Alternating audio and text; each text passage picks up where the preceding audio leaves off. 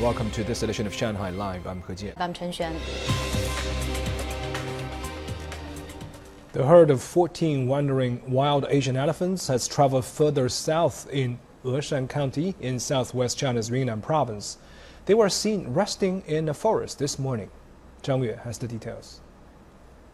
It's hard for the herd to find food recently, as only roses and peppers are growing along the route. To help them travel southward to find their habitats, experts have provided food for them. The elephant that strayed from the herd in March is staying in Pu'er. He sometimes wanders into nearby farms to feed on ripe corn. The herd had traveled 500 kilometers to the north for over a year from their forest home in southern Yunnan's Xishuangbanna Dai Autonomous Prefecture. To provide natural habitat for the Asian elephants, the local forestry authority has been planning the establishment of a national elephant park by integrating 11 natural reserve areas since 2016. The ecological capacity of natural habitats will be greatly improved by combining the natural reserves. This would go a long way to help ensure the elephants will stay in the elephant park. China completed a pilot trial for 10 national parks at the end of last year.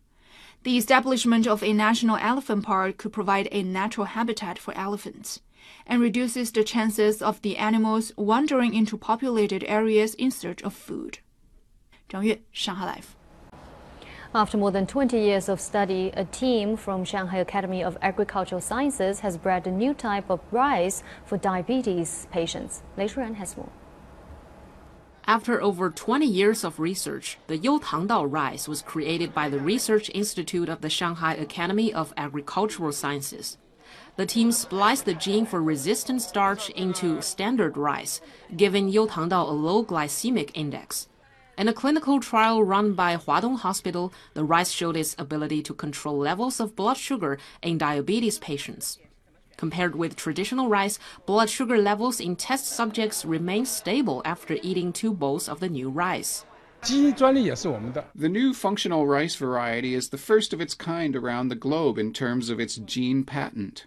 It's very difficult to find the plant with such characteristics among hundreds of thousands of plants. We spent a very long time on the research. The newly designed rice is sown and harvested in a similar manner to that of regular rice. A 600,000 square meter production base for Youtangdao was established in Zhuqiao town in Pudong. The base is expected to be expanded 100 times its current size within five years. Lei Shuren, Shanghai Live. The works of Italian artist Michelangelo Pistoletto are being exhibited at Mingsheng Art Museum in Jing'an District. Reporter Sun Siqi went to the show to look at some of the pieces going back to the 1960s. 88 year old Pistoletto became a critical figure in Italy's Arte Povera movement, which translates as poor art. Artists used items like rags, cardboard, and twigs to challenge the values of a world of commercialism, which adherents of the movement believe had even invaded the art world. In these pieces, Pistoletto used one of his favorite materials, and that is a mirror. And this came from the artist's perception that a mirror reflects anything except itself. The moment you walk into the mirror installations, you see yourself and how you change. When Pistoletto grew as an artist, he tried to minimize his subjective intervention during the creative process. That is to say, he hopes you experience the same thing he did when standing in front of one of his pieces. Such is true when you see your own reflection with this cardboard and mirror piece Grande Pozzo, or Great Well. His third paradise is a modified infinity sign, with which the artist tries to represent harmony between the natural world with one that is industrial and artificial. Through that, he ruminates on whether humanity is born or buried as we multiply, like in his mirrors. Pistoletto has shown the same symbol in different materials at the Louvre in Paris, museums in Europe and Asia, and public spaces like Machu Picchu.